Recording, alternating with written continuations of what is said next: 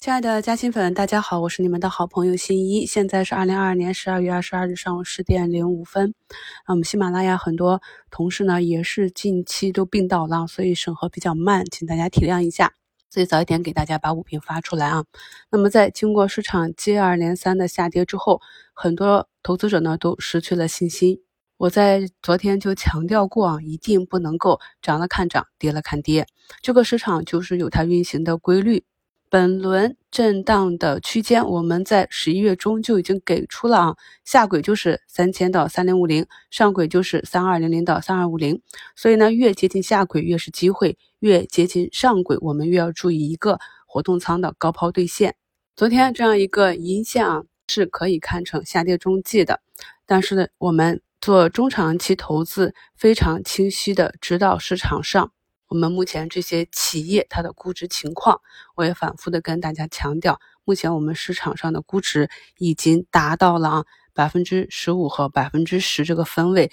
算是历史上比较低估的时候。很多人说投资很难，赚不着钱啊，我也反复跟大家讲，我们把大周期拉起来看，无非就是买在市场低迷的时候，卖在市场疯狂的时候啊。还有就是呢，我们一定要熟知这个市场的特性，了解个股啊。我们 A 股呢是有自己特性的，虽然十年都横在三千点这个位置，但是我们回头来看啊，这个位置还是非常牢靠的。每次呢出现了一点点市场的风险，上方就会有呵护啊。那么今天盘前呢也是有两大利好，一个是重启房企结合上市，这个呢也是像上一次啊房企央企啊融资啊重新开放一样啊，已经暂停了十二年之久。所以呢，这个利好一出，就可以看到今天房地产板块的再次领涨。我跟大家反复讲过了，要相信我们上面是有非常多的金融工具、金融手段来呵护这个市场。所以呢，我们要注意的是涨出的风险，要把握的是跌出的机会。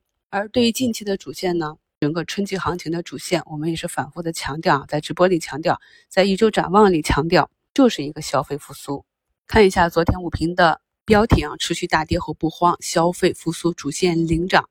非常简单的道理。但是如果市场没有按照我们预期的走，短期出现了下跌，很多投资者呢就又慌了啊，又对自己的投资逻辑产生了怀疑啊。那么这两天在评论区看到咱们的加薪粉呢，都是非常的淡定啊，生了病就休息，反正是中长期嘛，涨十几二十个点也不卖啊，等到病程过去回来看看啊，大跌了就加一点。不涨不跌就不管它，其实就是这么简单一个道理。那目前呢，可以看到我们非常看好的医美啊，贝泰尼上涨七点五，华东医药百分之三点六的涨幅，爱美克四点六六，华西生物三点九二。什么是好的公司？什么是好的标的呢？我们以华西举例啊，那上一次呢，在一百三这个位置，由于大解禁啊，挖了一个坑，事隔啊一两个月又出坑。在挖坑的时候啊，在大解禁之前，我们就。反复的讲啊，看一看能不能再给去前低的机会。在交易中啊，投资者很容易犯一个错误，就是看到个股上涨的时候就不敢买啊，或者很后悔当时没有低吸，盼望让它跌下来。但是当个股真的跌下来的时候呢，又不敢去按照原来的计划买，仿佛呢短时间股价的下跌啊，这个企业经营的逻辑，这个企业的价值就全变了。大家仔细回想一下啊，几周。股价的波动，几个月股价的波动，难道就会影响企业的发展吗？是错误的，这个是相反的，不是股价影响企业，而是企业的发展影响股价。所以呢，你只有深刻的理解一个赛道，理解一个公司，才知道在整个市场低迷的时候，我们应该低吸什么，哪一些板块，哪一些企业，他们砸下来的坑，大概率是可以修复的，是有机会的。那么从十一月二十八日至十二月二十二日啊，仅仅十九个交易日。华西生物呢就反弹了百分之二十，这就是我跟大家讲的，短期利空对于长线投资来讲，它反而是一个利好，是一个加仓的机会。这样的案例啊，在今年我们已经走过很多次了，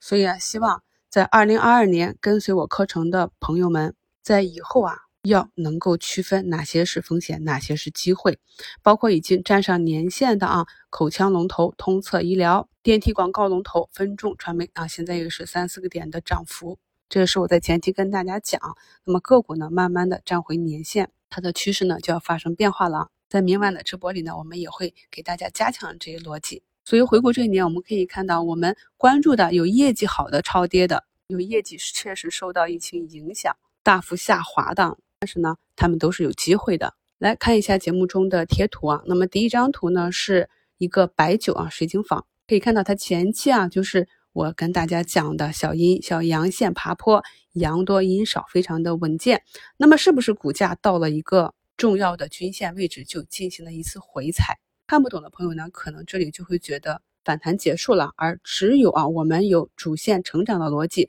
我们知道呢，在社会全面放开之后啊，我们的生活秩序啊。终将回到啊，二零一九年疫情发生之前，所以呢，这些消费呢，大概率是有机会的啊。而且呢，近期很糟糕的时候，就是第一波起来，我们主线消费在市场上重新出现疑惑分歧的时候，这是一个非常好的上车点。我们就可以看到，它今天一涨停实现了突破，是不是？我们技术课里讲的关键点位一定是放量、涨停、大阳线这样猛烈的攻击。餐饮龙头啊，全聚德啊，已经是走出了五连板啊。还有我们近期短期的这个冷链的案例啊，天顺股份也可以看到呢，资金攻击的非常的强。图二呢是今天早评跟大家捋顺的中钢宝钢的重组中一个上市公司的标的啊。那么中钢的上市公司有三家啊，宝钢相关的有七家。我们可以看到啊，这种大利好啊。它的开盘并不一定是个买点，我们首先要去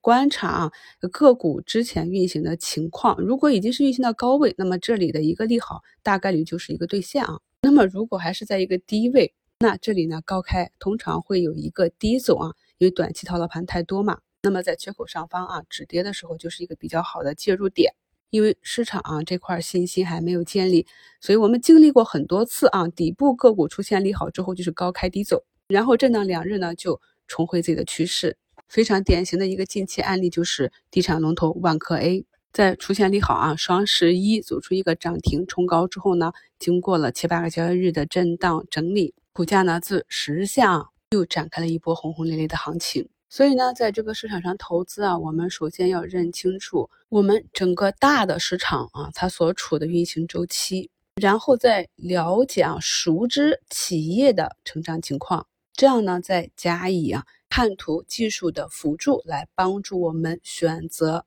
介入的时间点以及相应的仓位。这几点呢是缺一不可的。股市投资绝不是简单的看着 K 线图，每天去猜涨猜跌。我们一定要建立一个自己的投资体系，才能够在这个市场中，在别人亏钱的时候，我们少亏；我们介入少亏，是为了为未来的成长蓄力。在市场有行情的时候，我们能够跑赢市场。目前呢，上证已经上涨到三零九零点啊，我们第一个压力位就是原来的支撑位三千一百点。我看到很多朋友呢，在前几天的大跌里啊，都进行了低吸。咱们的加薪粉一定要知道我们市场交易的口诀。我们在投资中呢，是有计划的判跌，然后进行低吸。发生了预期内或者超预期的上涨啊，就按计划执行自己的仓位计划，切不可追涨啊。只有这样呢，我们才能更好的应对这个市场的波动，真正的做到上涨赚钱，下跌赚票。祝大家交易顺利，我们收评再聊。